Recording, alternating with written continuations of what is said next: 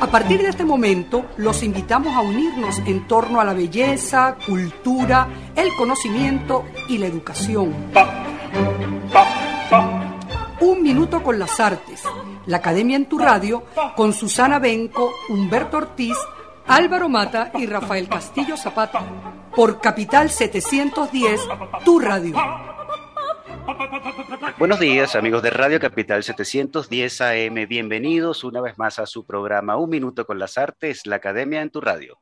Esta mañana estaremos acompañándoles en este primer programa del año Nelson Rojas en el control, edición y montaje, Jorge Duque en la producción y coordinación de la estación, Valentina Graciani en la producción del programa y frente al micrófono, Susana Benco, Humberto Ortiz, Rafael Castillo Zapata y Álvaro Mata, todos bajo la dirección de Radamés Lebrón. Saludamos muy cordialmente a nuestra audiencia, contentos de estar de nuevo con ustedes después de estos días de vacaciones durante el asueto decembrino. Eh, nada, estamos con las pilas puestas al pie del cañón para llevarles lo mejor de nuestra cultura a ustedes oyentes consecuentes. Mis queridos profes, ¿cómo los trató diciembre? ¿Cómo comienzan enero? Susana, Rafael, Humberto.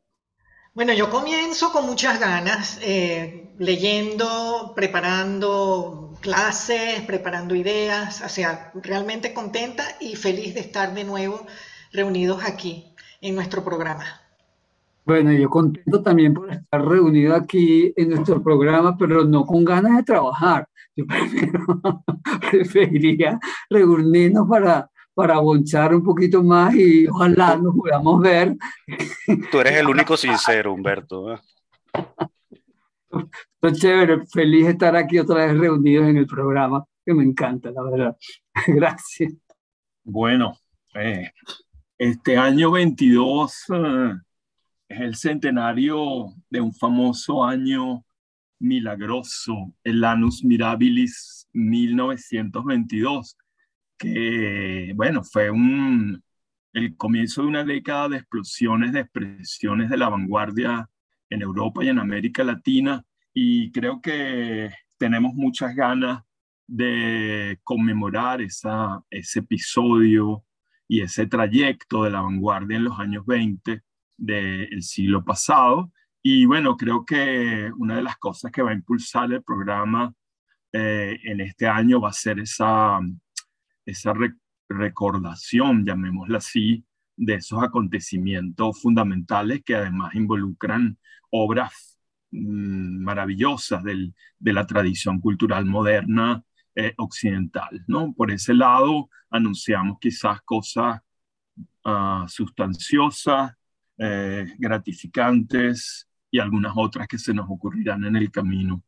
Rafael tiene algo en la faldriquera, como dirían los españoles. Bueno, esperaremos ansiosos, Rafa. Gracias por ese avance. Y bueno, nosotros ya para entrar en materia directamente, vamos con nuestro primer entrevistado del año. Se trata de Félix Suazo, profesor, investigador y curador de arte. Félix Suazo se graduó en el Instituto Superior de Arte de La Habana y realizó un máster de museología en la Universidad de Valladolid, España. Ha trabajado como investigador en la Galería de Arte Nacional y en el Museo de Arte Contemporáneo de Caracas. Fue coordinador de exposiciones y curador de Periférico Caracas Arte Contemporáneo, así como también gerente de la sala TAC. Desde 2007, Félix Suazo forma parte del equipo curatorial del Anexo de Arte Contemporáneo y en 2018 fue nombrado curador pedagógico de la decimocuarta Bienal de Cuenca, Ecuador. Actualmente vive en Miami, donde trabaja como curador independiente y asesor de proyectos artísticos. Bienvenido, Félix Suazo, a Un Minuto con las Artes. Gracias, Álvaro. Qué placer arrancar el año, bueno, conversando con el maravilloso equipo de Un Minuto con las Artes, también amigos muy queridos, voces entrañables que han acompañado el arte venezolano y los asuntos de la cultura visual eh, durante estos años. Así que es un placer, un gusto pues, arrancar el año acá en compañía de ustedes. Bueno, yo estoy encantada que nos encontremos de nuevo, eh, así sea por esta vía del Zoom. Eh, sí, yo quería iniciar el tema, o varios temas.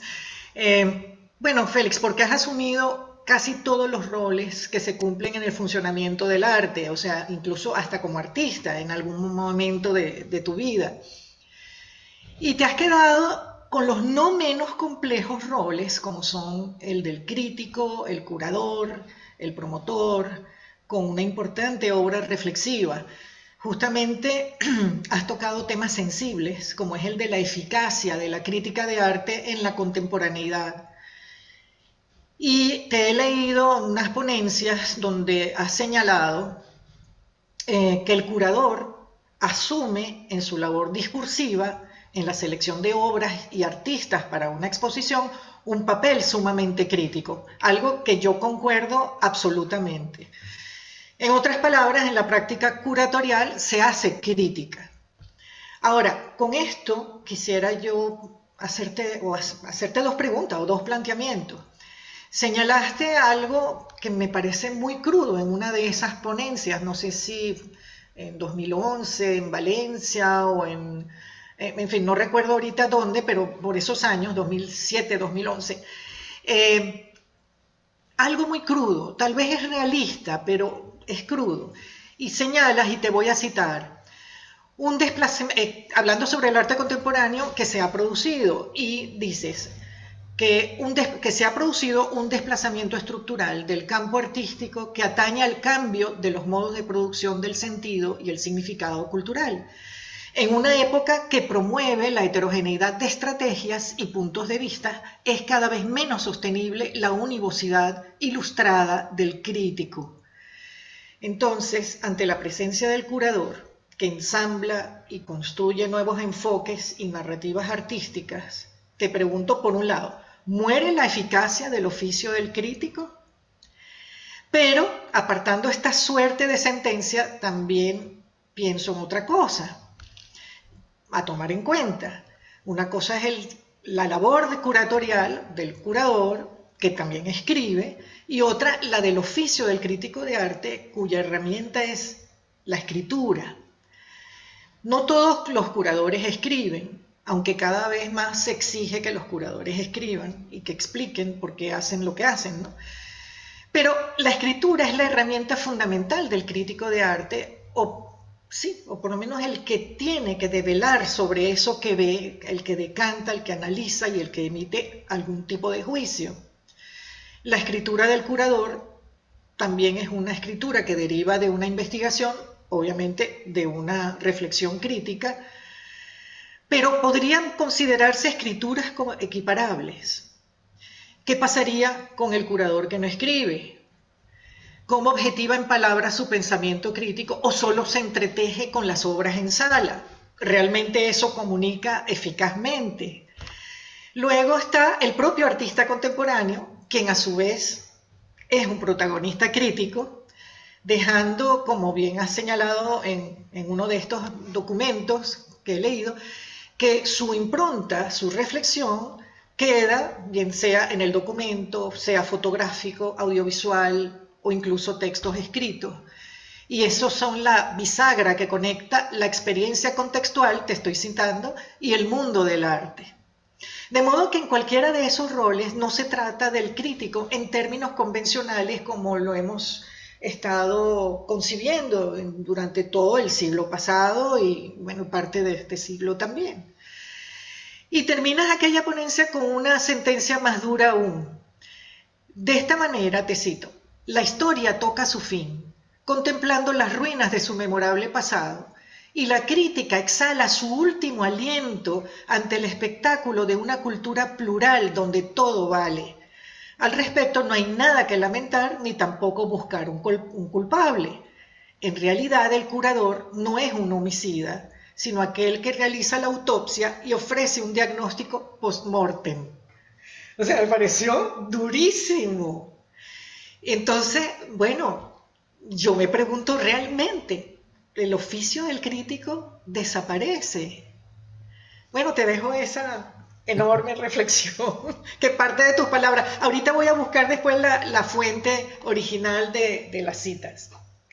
Sí, gracias Susana por esa meditación, realmente porque lo que has expuesto allí es una meditación y efectivamente, como decía Álvaro al principio, es una bomba. ¿No? Sí, es una bomba. Ah, sí, esas, esos apuntes sobre la crítica y su entorno corresponden a una discusión que se presentó en Valencia, eh, eh, un coloquio de crítica, justamente un coloquio internacional de crítica que se desarrolló en Valencia eh, la década pasada, quiero decir, hacia 2009 o 2010, no recuerdo exactamente, el, o tal vez un poquito antes. y mm, entonces... 2007, aquí está, crítica de arte, prácticas institucionales y artísticas en la contemporaneidad y fue en Valencia en 2007, sí. Exactamente, sí. Y en realidad eh, es más crudo de como eh, lo expuse allí, eh, o era más crudo, porque ahora estamos en una circunstancia totalmente diferente, ¿no? ¿Y por qué era más crudo? Porque efectivamente se estaban generando una serie de desplazamientos que correspondían con el fin del, del siglo anterior y la entrada de nuevos procesos en las prácticas del arte y en las prácticas reflexivas y en los modelos de circulación de las artes y la visualidad, eh, y específicamente lo que tiene que ver con la valoración. Ya se estaban sintiendo los efectos, por ejemplo, de los cambios tecnológicos y cómo ellos estaban afectando a la plataforma para que la crítica tuviera un lugar y una voz, ¿no? Los periódicos ya empezaban a notar ese impacto, se empezaban a vender menos periódicos, se empezaban a imprimir menos, el caso venezolano es muy singular porque además del declive natural de, de, de, de las antiguas tecnologías, estamos confrontando, estábamos confrontando el declive de ciertas libertades democráticas eh, que tiene mucho que ver con la prensa y los medios de comunicación. ¿No? Entonces, todo eso estaba aconteciendo, pero estaba aconteciendo también que la historia que ha sido la madre de muchas de las prácticas reflexivas que, desarrollamos eh, en el campo de las artes y en general, de la cultura en general, ah, también estaba sufriendo eh, unos fuertes embates. Había un debate en torno a la memoria y la historia, es decir, en, torno a lo que eh, sustentaba la ciencia y sus datos, la ciencia histórica, con todo lo que tiene ella de, de ambiguo en cuanto a ciencia, y eh, el papel de la memoria, que no es ciencia, pero eh, tiene una conexión efectivamente con lo que la gente vivió. Y eso no estaba entrando en la historia, eso estaba en debate también. Y en medio de eso, la curaduría, que por cierto no ha dejado de estar eh, siempre confrontada, estaba haciendo un papel, al menos en Venezuela, valioso, que era que estaba recuperando cosas que en el aparato académico ah, tardaban mucho tiempo o que la historia no había registrado y la curaduría estaba ocupándose de eso, pero siempre bajo el asedio de, eh, de la y, la sospecha de que se trataba de un discurso eh, autoritario y unipersonal. Entonces, las tres actividades, la crítica, la historiografía y la curaduría, las tres estaban bajo asedio, ¿no?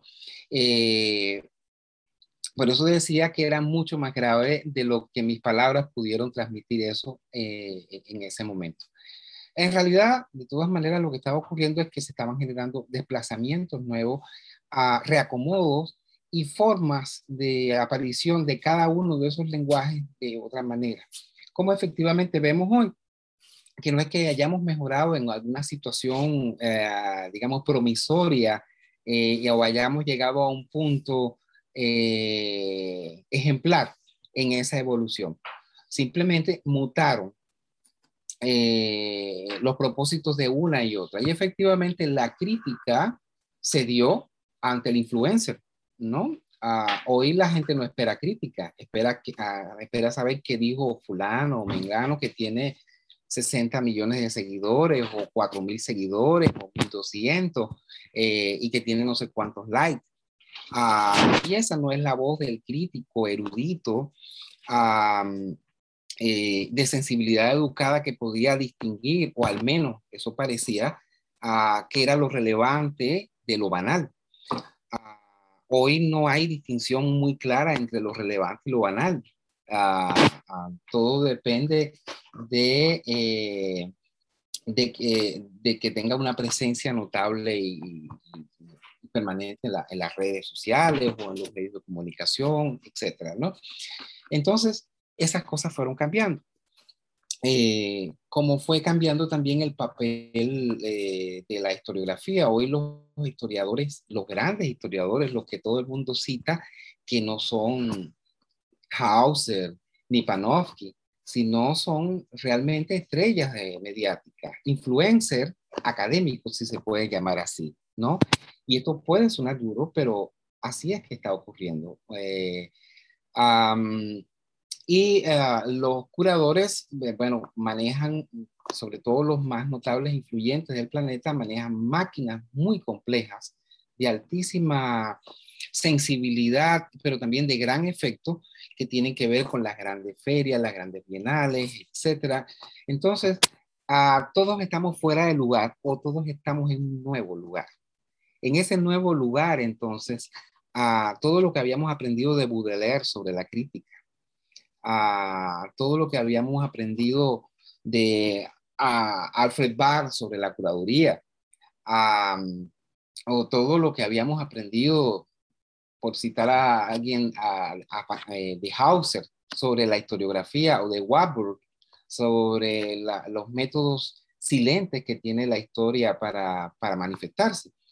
Todo eso está en revisión. No digo que haya desaparecido, pero sí está en revisión. Y nuestra postura es a, primero, eh, reconocer el cambio, reconocer que se está pasando. Y segundo, a intentar eh, participar en ese debate de un modo franco. Porque lo que sí no cambió, ni para la crítica, ni para la historiografía, ni para la curaduría, es el punto de vista ético, que no es ético. Sobre la estética es muy complejo y es muy difícil hablar hoy.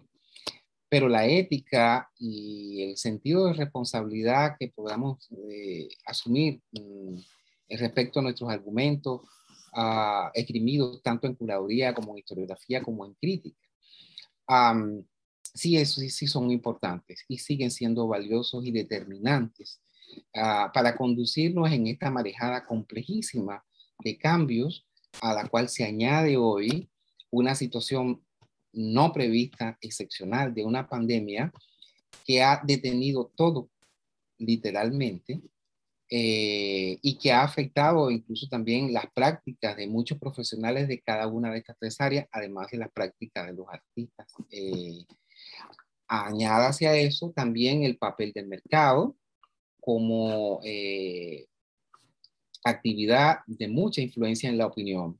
Para mucha gente todavía una obra es valiosa si vale mucho, ¿no? Ah, o el propósito del buen arte debería ser que valiera mucho, ¿no? Entonces, todo eso está en discusión, todo eso se está moviendo y creo que éticamente esa responsabilidad que nos corresponde de asumir ah, eh, un cambio de panorama, pero eh, con un sentido responsable, eh, un sentido ecuánime, de, sus efectos. Seguimos dentro del tsunami que representan estos cambios, no solamente de milenio, sino también de modos de producir y sobre todo de modos de vivir o de intentar retomar algunas cosas vividas ah, y cumplir algunas expectativas que no se han cumplido ni con las artes, ni con la historiografía, ni con la curaduría, ni con la crítica, ¿no? no sé si eso podría ser suficiente para actualizar eh, esa reflexión, eh, pero creo que seguimos en una situación no agravada, sino una situación en curso eh, que sigue demandando de nosotros sentido ético y sentido crítico y autocrítico para entender. Y, pensamiento, el pensamiento a pesar del medio sí. está forma parte de lo que debe continuar, porque si no, no habría nada, incluyendo los cambios. Algo, Humberto, ¿tú quieres comentar? Sí, sí, quería, quería, es que tocaste un temilla que, que para mí se hace eh, incluso más complejo todavía, que es el problema ético. Porque así como en lo estético es imposible hoy en día poner valores absolutos y objetivos, porque cada quien tiene su, su criterio particular y todo se mueve como, como de acuerdo a los gustos o a las tendencias del mercado o a las tendencias de los influencers que, que venden, que quieren vender una pieza. El problema ético se hace igualmente difícil cuando uno se pone profundamente a reflexionar sobre eso, qué es lo bueno, qué es lo malo, qué es lo que hay que hacer, qué es lo que no hay que hacer. Tengo la impresión, y, lo digo aquí directamente, y, creo que, que, ah, tú y Susana llegaron a un sitio importante que, que estamos conversando, éticamente hablando, sobre una reflexión, un pensamiento que más o menos sea, sea este, este, honesto, por usar una palabra, que podamos nosotros determinar, porque ¿qué es lo bueno, qué es lo malo en el mercado? Es, la, eh, es una pregunta que yo no sé por dónde hacerla, por dónde agarrarla. Eh, también te puedo decir, yo puedo este, encantadamente hacer toda una promoción a los grandes malditos de la música y lanzar a todos unos rockeros eh, que se meten en drogas y se lanzan en drogas y vender eso como buena música. Entonces ahí está donde lo ético ¿A qué, se qué podemos referirnos exactamente con, con, lo ético? ¿En qué sitio me coloco? Cuando, cuando, cuando hablamos de un valor ético importante hoy en día, que yo también lo creo, y lo digo así de entrada, yo también lo creo, que tiene que ver mucho con la intimidad del, del que piensa, y vuelvo a tocar lo que ustedes lanzado, el pensamiento ocupado de el arte y ahí donde el, pensamiento ocupado de un valor artístico que también tocamos entonces el rollito estético. El valor artístico es lo humano o el valor artístico es el arte por el arte, que también es un temita que está ahí. O sea, ¿dónde está realmente el valor del arte? ¿En lo humano o en el, la mera expresión estética, artística, en su pureza formal, por llamarlo así. No sé, es que se me vino, se me vino todo. Ok, disculpa. Bueno, no, no, no, pero es que, es que hoy vinimos con todo de verdad y, disculpa, estábamos a media máquina del primer programa del año. Segunda bomba, Félix, pero vamos a agarrar eh, ahí. Es que son magníficos tus temas, Félix, son magníficos tus temas. Sí, no, hay mucha tela de donde cortar y yo me adelanto al remate de Rafael al final del programa. Necesitamos una segunda parte desde ya mismo. Vamos, estimados oyentes y queridos profes, Félix, a escuchar nuestro primer tema musical de la mañana y del año, What a Wonderful World, con Louis Armstrong. A continuación, unos compromisos comerciales de la emisora y continuamos conversando con Félix Suazo. Ya regresamos.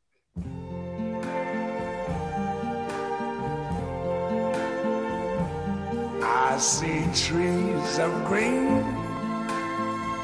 red roses too. I see them bloom for me and you. And I think to myself, what a wonderful world.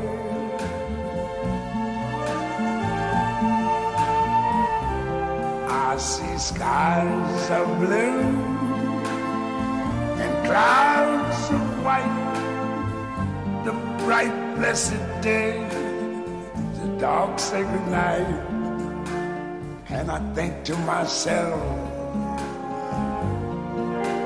what a wonderful world.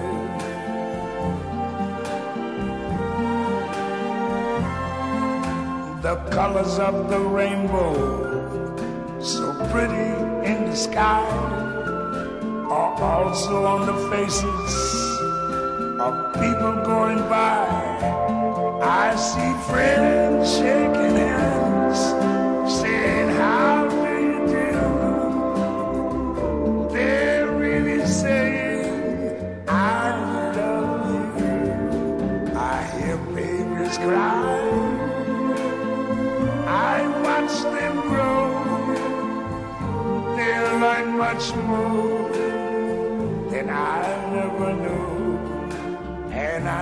to myself, what a wonderful world. Yes, I think to myself, what a wonderful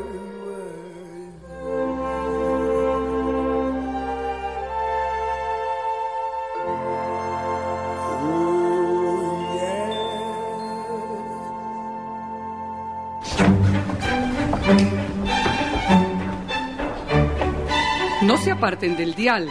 Ya regresamos en Un Minuto con las Artes.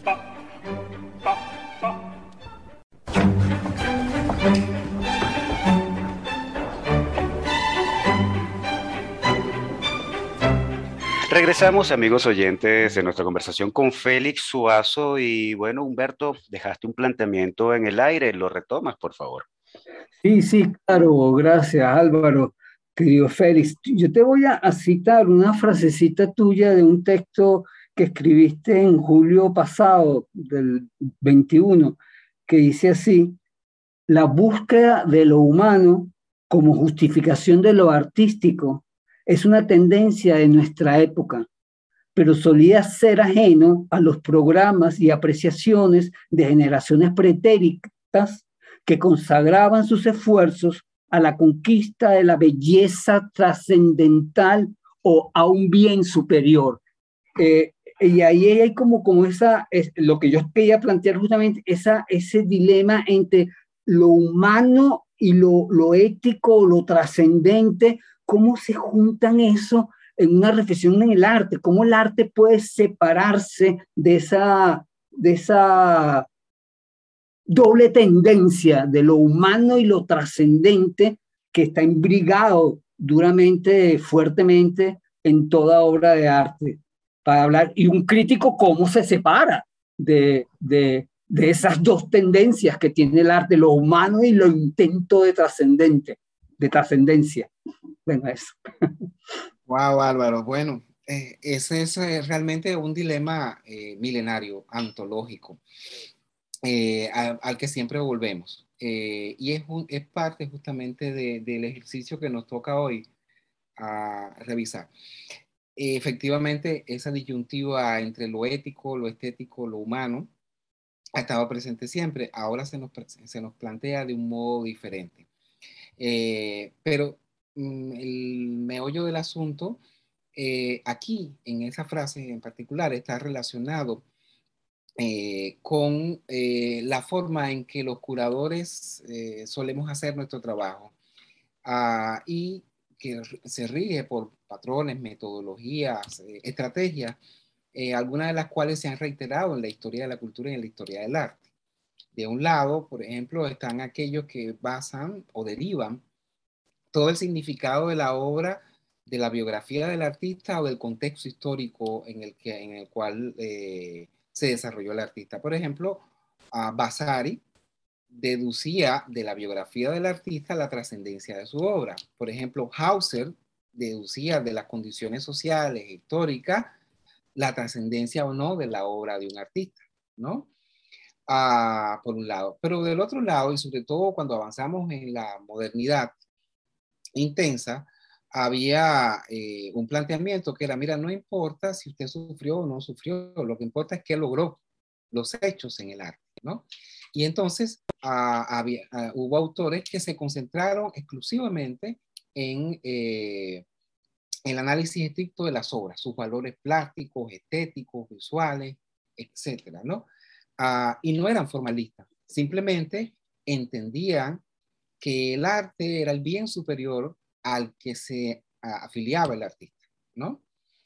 Por supuesto, los antiguos tenían un bien superior al bien superior del arte, que era a la felicidad, no sé, según Aristóteles, Platón, etcétera, o, u otra cosa que enalteciera al hombre, que lo hiciera una figura trascendente, inmortal, etcétera. Los dioses.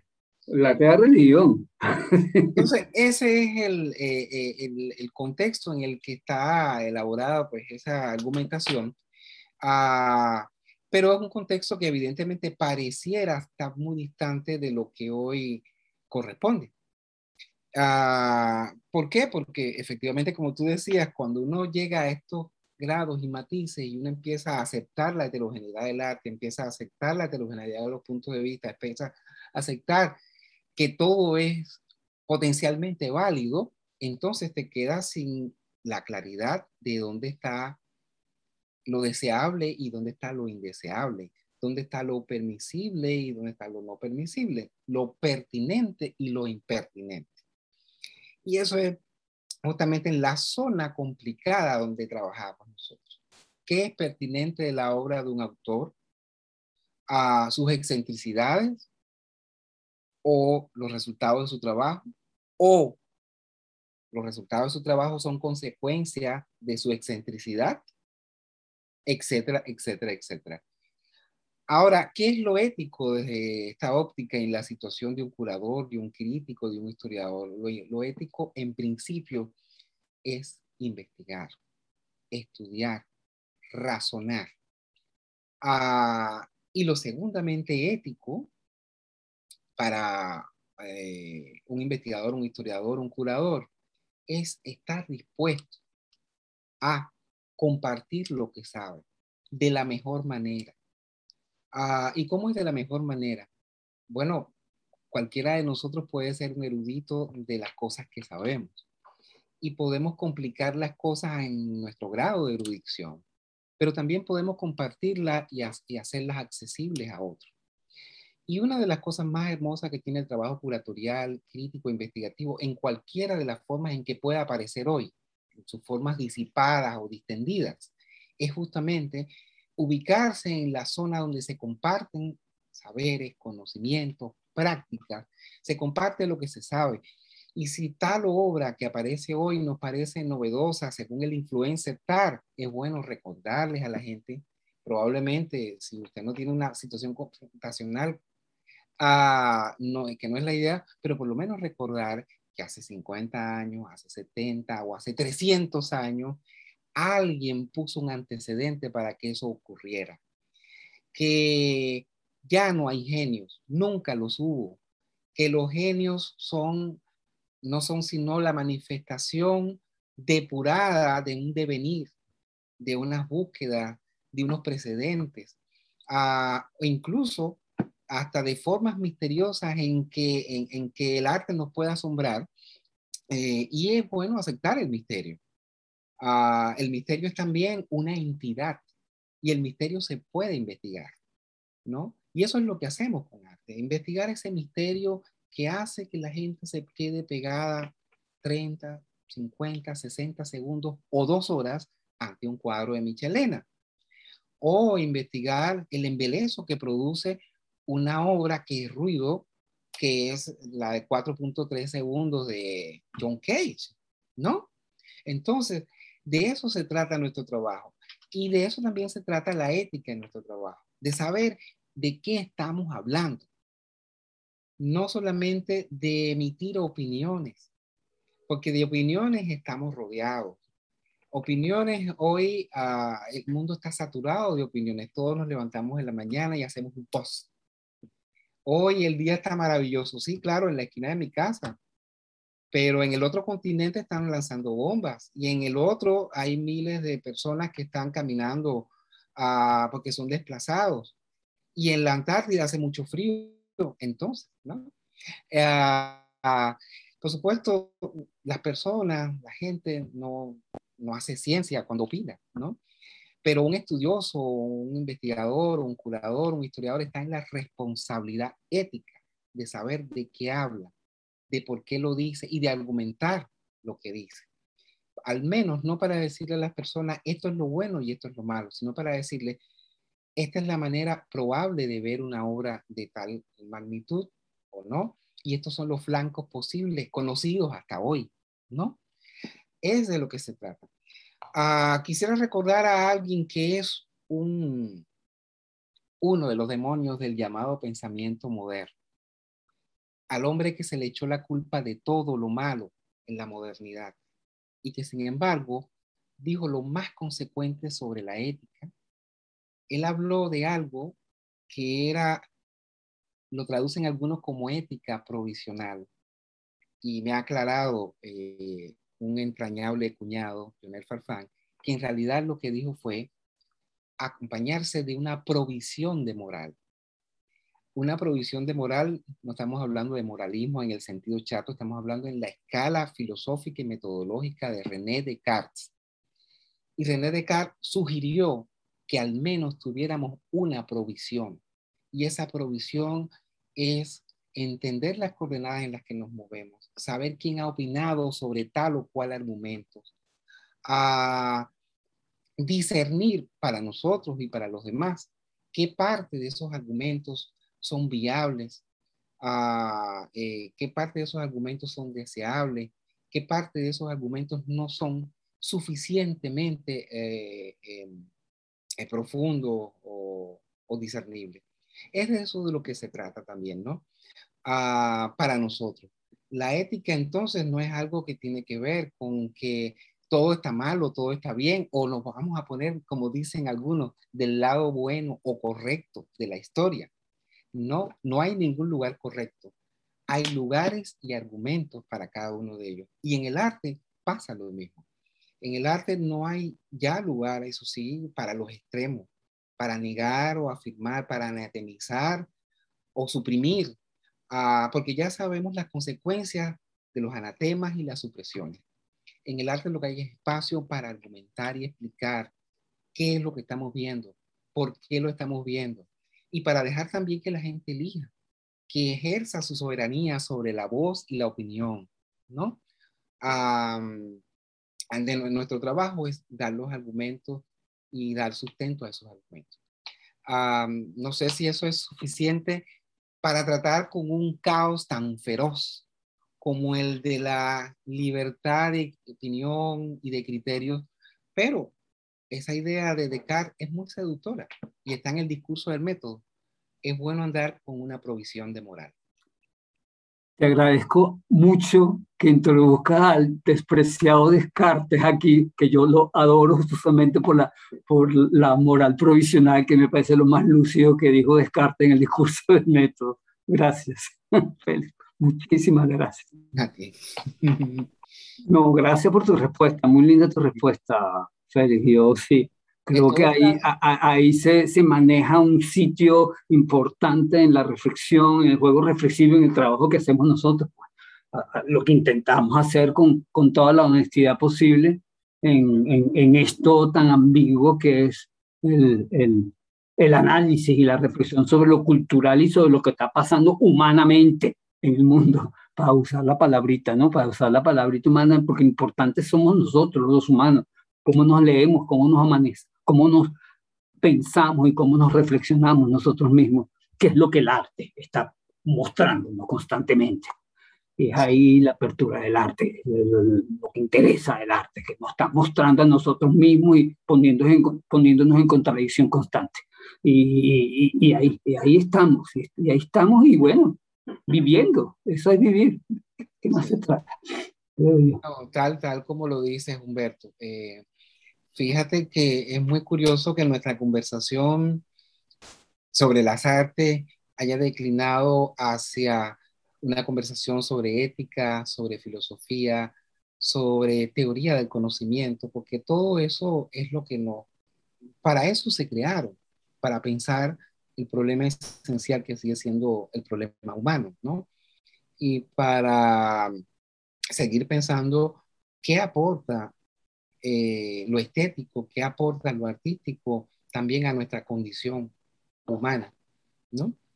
Entonces todo eso está interrelacionado. Ah, lamentablemente, ah, desde donde yo puedo expresarme, ah, no puedo trascender más allá en la complejidad filosófica, obviamente, pero eh, constantemente aparece cada vez que, que, que, uno se relaciona con el arte y se hace preguntas sobre lo que ve, sobre lo que escucha, sobre lo que los artistas piensan de lo que hacen, sobre lo que los contemporáneos piensan sobre lo que hacen los artistas, ah, sobre los desdenes y también sobre las predilecciones de la gente. Eh, todo eso está allí y, básicamente se trata justamente de, de ser sensibles y atentos a, a, esos debates y a la forma en que ellos van apareciendo a través del arte, que son las que prueban de que el arte sí tiene un, papel en nuestras vidas. Ah, y que nuestro trabajo es ayudar a la gente a descubrir qué parte de ese papel le, le, toca a, cada uno. Es decir, de qué manera ciertas artes o la forma en que ellas se manifiestan se relacionan con cada uno de nosotros, que me abre, que me cierra, que me apetece, que no, eh, que me molesta. Todo eso está allí, eh, eh y por supuesto, Ah, hay toda una gama de elementos que sirven para entender eso, desde los aspectos más eh, rígidamente formales, desde la gramática y la sintaxis de la obra visual, si es que lo puedo decir así con el permiso de nuestro querido Rafael Castillo. Uh, eso es todo un debate en lingüística, pero bueno, eh, es una forma también agradable de imaginarse que las obras también dicen algo y tienen un lenguaje, ¿no? Uh, hasta las formas eh, complejas eh, de los activismos en el arte, ¿no? En cualquier tiempo, porque no solamente hay activismo hoy, lo hubo, no sé, desde la pintura muralística hasta hoy, eh, que son los deseos de que el arte haga más de lo que ya ha hecho por las personas, ¿no? o que haga más de lo que los gobiernos normalmente hacen por las personas, o que haga incluso mucho más de lo que, si hay un creador, ha hecho por los humanos, ¿no? Entonces, todo eso está en juego cuando uno habla sobre el arte, y no sobre el arte tradicional o antiguo o moderno, sino sobre todas las artes, ¿no? Sobre una obra de Jeff Koons y una de Warhol y una de Picasso uh, y una de Reverón y así sucesivamente, ¿no? Cualquier forma de arte puede generar alguna de estos efectos sobre nosotros, ¿no? Eh, ahora, nuestro trabajo es ayudar a la gente a que lo descubra, a eh, compartir con la gente y también con nuestros colegas, obviamente, eh, lo que hemos aprendido de lo que hemos estudiado sobre eso. ¿no? Ahí eh, creo yo que se coloca en una balanza todo. Y ese es justamente el fiel ético de la balanza estética. Qué bueno eso, qué bueno eso, ¿no? Bueno, Félix, aquí que el tiempo lo tenemos ya encima, pero nada, yo para cerrar quería cerrar, digamos, una nota memoriosa, tal vez nostálgica, no sé, y es recordar al Félix artista.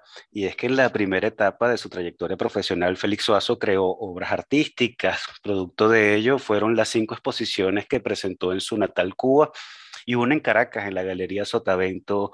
Eh, tengo en mis notas todas en sus años de mocedad. Y de esa época data una agrupación de jóvenes artistas a la que Félix pertenecía, que se llamaba Grupo Provisional. La palabra ya había resonado por allí en boca de Félix durante esta entrevista. Allí participaron David Palacio, Juan José Olavarría, Juan Carlos Rodríguez, Domingo de Lucía, entre otros. Y este grupo accionó durante la década de los 90 y también de los 2000 en espacios como el Museo Jacobo Borges, el Centro Cultural Chacao, la Sala Mendoza, el CELARC, pero también en el estadio universitario durante un partido de béisbol, también en el barrio La Bandera y también en la Bienal de Venecia.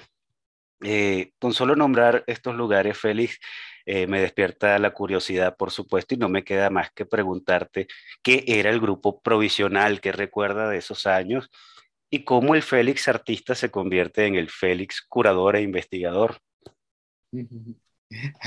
Wow, todo, bueno, eso es todo un capítulo eh, pero esencialmente eh, yo hice estudios de, arte, específicamente de escultura, en el Instituto Superior de Arte de La Habana. Y ya a punto de graduarme, lo que me interesaba era la forma en que el arte y el pensamiento se cruzaban.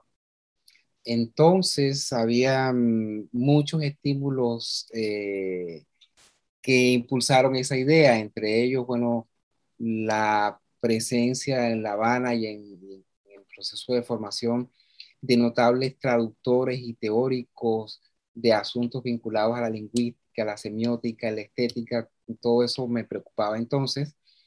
Ah, básicamente, cuando ya me gradué, eh, me gradué con una obra que hoy no sabría decir si era una extensión de aquellas disertaciones aprendidas o era algún objeto eh, que, que mostrar, ¿no? de manera que, bueno, mis inicios en el campo de la investigación, que debo muchísimo a, mi llegada a Venezuela y al generoso equipo de la Galería de Arte Nacional que me dio allí y donde conocí a muchos colegas, entre ellos y ellas a, Susana, eh, pues em, eso hizo que se combinaran metodologías. Eh, para resumirlo, normalmente cuando escribo, investigo o hago curaduría, pienso como un artista. Y cuando me interesaban las cosas ah, de las artes, pensaba como un investigador. Es una cosa muy rara y curiosa. ¿Qué ventaja tiene pensar como un artista cuando se trabaja desde la curaduría, la investigación la historiografía? Que uno tiene visión de totalidad y de conexiones, ¿no? A curar algo que uno no haya visto antes en su mente y en sus mm, visualizaciones ah, es algo un poco tortuoso para mí. Ah, es decir, hay quien investiga primero y después cura. Yo veo primero y después investigo, ¿no?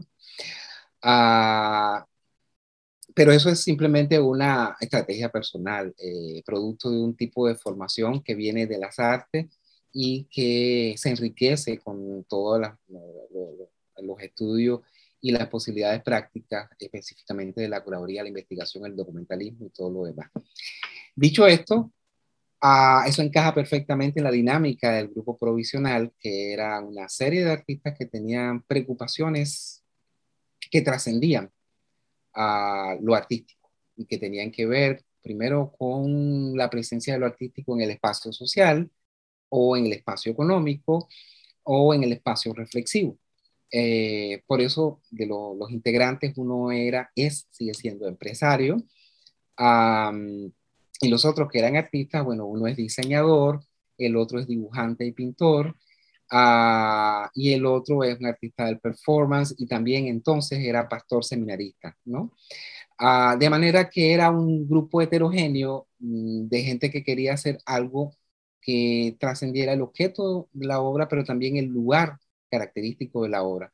Y por eso incursionamos en espacios como el barrio La Bandera, uh, en Katia, en, el proceso de crecimiento del entonces Museo eh, Jacobo Borges, que creo, que hoy es un museo universitario.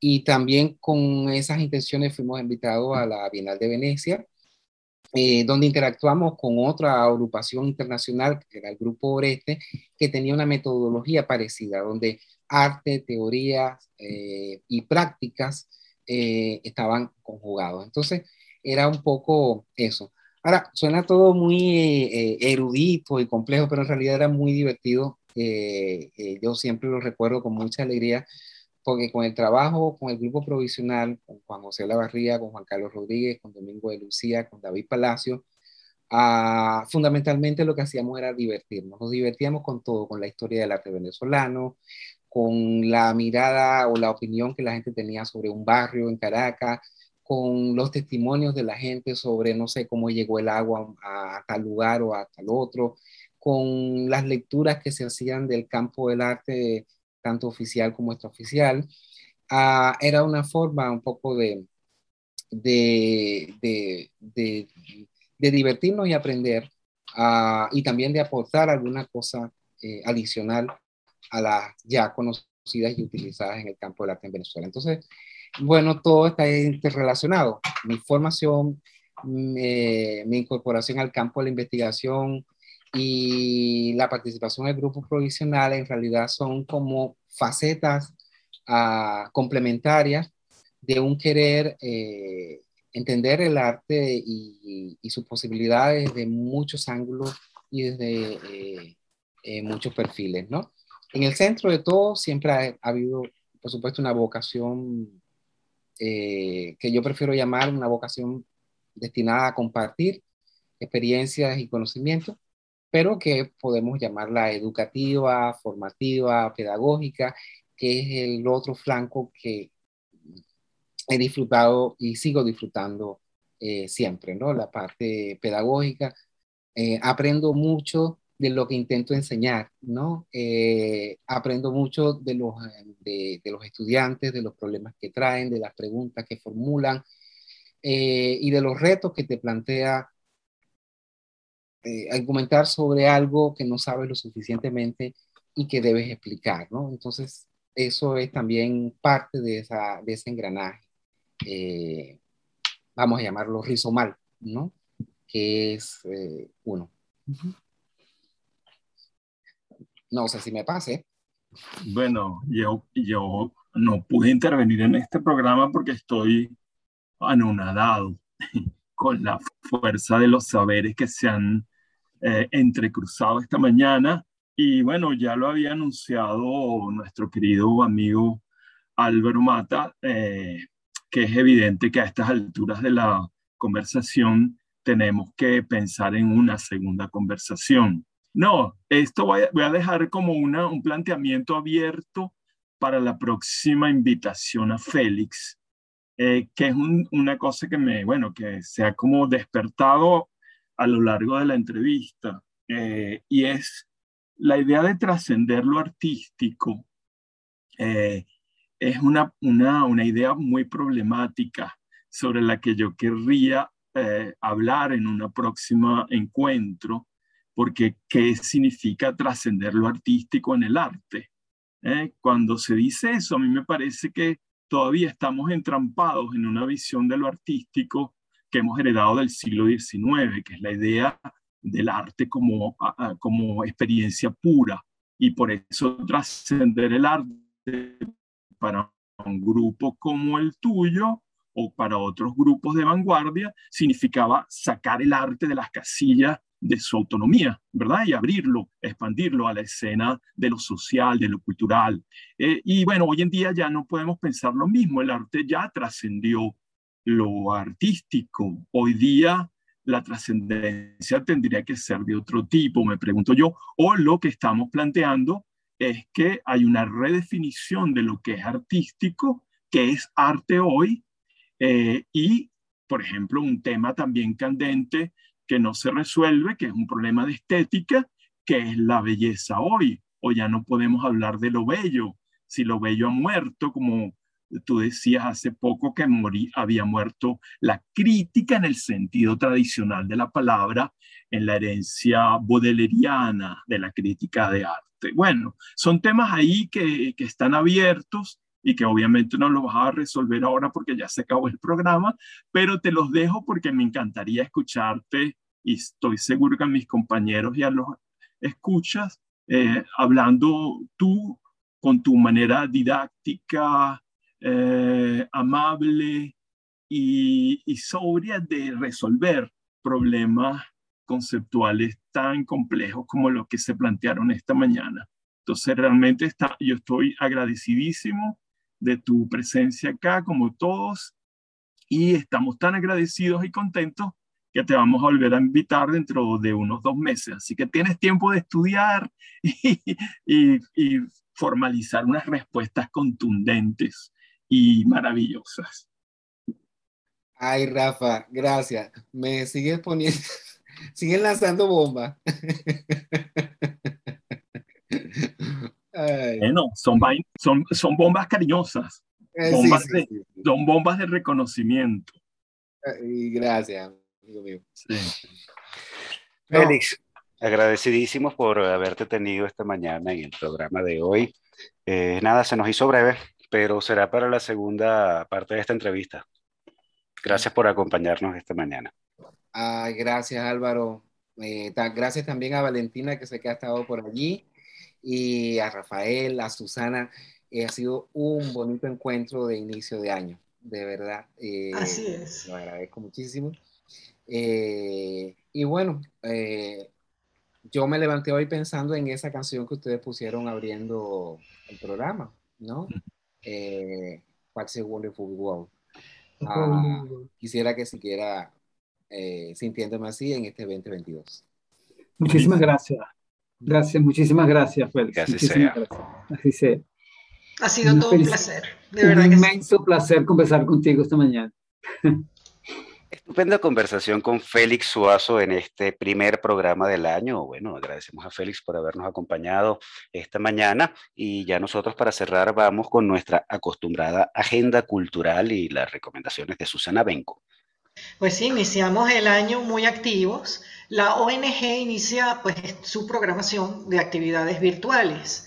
Hay tres tipos de actividad. La primera son las píldoras ONG y en este mes estará Cristian Guardia con el suyo, titulado Una paralela más adentro. Estas píldoras ONG son entrada libre, pero previo registro a través de la página web eh, que pueden encontrar en la página web de la ONG y pueden encontrar el enlace en nuestra propia página web unminutoconlasartes.com. Por otro lado, la segunda actividad es eh, la continuación del taller virtual Fotografía Experimental 1 con Nelson Garrido, que es considerado el taller estrella de la ONG. Los cupos son limitados y es una sola edición por año. Igualmente, para registrarse, inscribirse, pues eh, a través de nuestra página web. Por otro lado, también recomiendo revisar el blog de la ONG eh, y formar parte de la comunidad online de esta asociación. en esta página se pueden observar portafolios de artistas nacionales internacionales, artículos de distintos colaboradores, así como eh, suscribirse al canal de YouTube y poder revisar en diferido pues, encuentros, charlas diversas que han hecho a lo largo del tiempo. Por otro lado, el Centro de Artes Integradas, en alianza con la Facultad de Arquitectura y Urbanismo de la UCB, inicia el taller de diseño de objetos, el módulo 2 de ese taller, que estará dirigido por el profesor y diseñador Cristian Oporto, que ya es conocido por todos, diseñador industrial, eh, director de la Escuela de Diseño Industrial Tecnológico Sucre y eh, del Instituto Villasmil Pereda.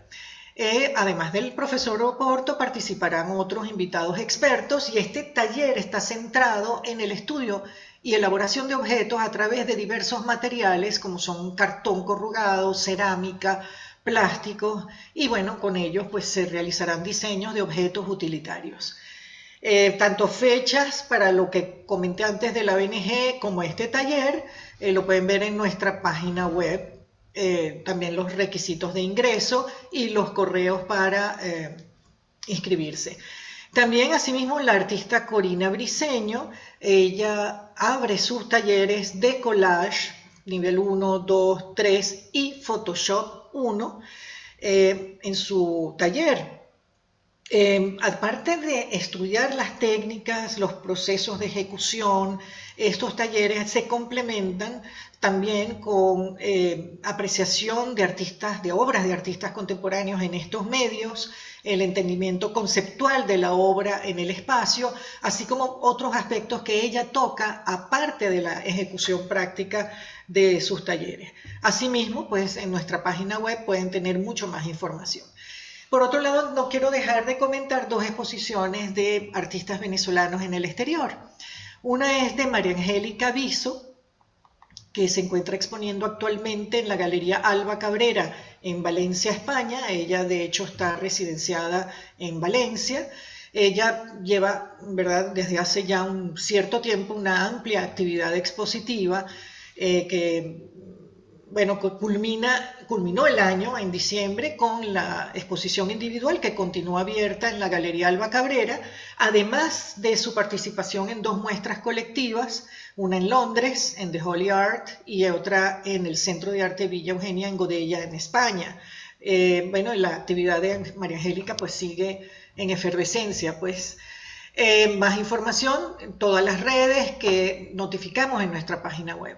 Asimismo, José Antonio Hernández Díez, quien reside desde hace varios años en Barcelona, España, acaba de inaugurar en Madrid una nueva exposición individual en Freijo Gallery, Em, eh, la muestra se llama José Antonio Hernández Díez, las siglas de su nombre y apellido, eh, throwback, reversión. Y con esto quieren decir que hacen una eh, exhibición pues, de sus obras realizadas en los últimos 20 años, de modo que es una, como ellos dicen, una lectura revertida de su trabajo. y bueno, podría decirse que es casi como una selección antológica de obras significativas de José Antonio. Más información también en nuestra página web con los enlaces a la galería y a las redes del artista. Y bueno, creo que iniciando el año, pues estamos muy bien y seguiremos la semana que viene con muchas otras cosas. Perfecto, Susana, cargadita en la agenda. Comenzamos con todo. Y bueno, nosotros, amigos oyentes, de esta manera hemos llegado al final de Un Minuto con las Artes, la Academia en tu Radio, este primer programa del año transmitido por Radio Capital 710 AM. Estuvimos acompañándoles en el control de estudio, edición y montaje el gran Nelson Rojas, en la producción y coordinación de la emisora Jorge Duque, en la producción del espacio Valentina Graciani y un gusto compartir con ustedes Susana Benco, Humberto Ortiz, Rafael Castillo Zapata y Álvaro Mata, todos bajo la dirección de Radamés Pepe Lebrón. Invitamos a nuestra distinguida audiencia a seguirnos en Instagram a través de arroba un minuto con las artes y también por nuestra plataforma web www unminutoconlasartes.com. Nos escuchamos el próximo miércoles. Y hasta aquí, Un Minuto con las Artes. La invitación es para el próximo miércoles a las 9 de la mañana por Capital 710, tu radio.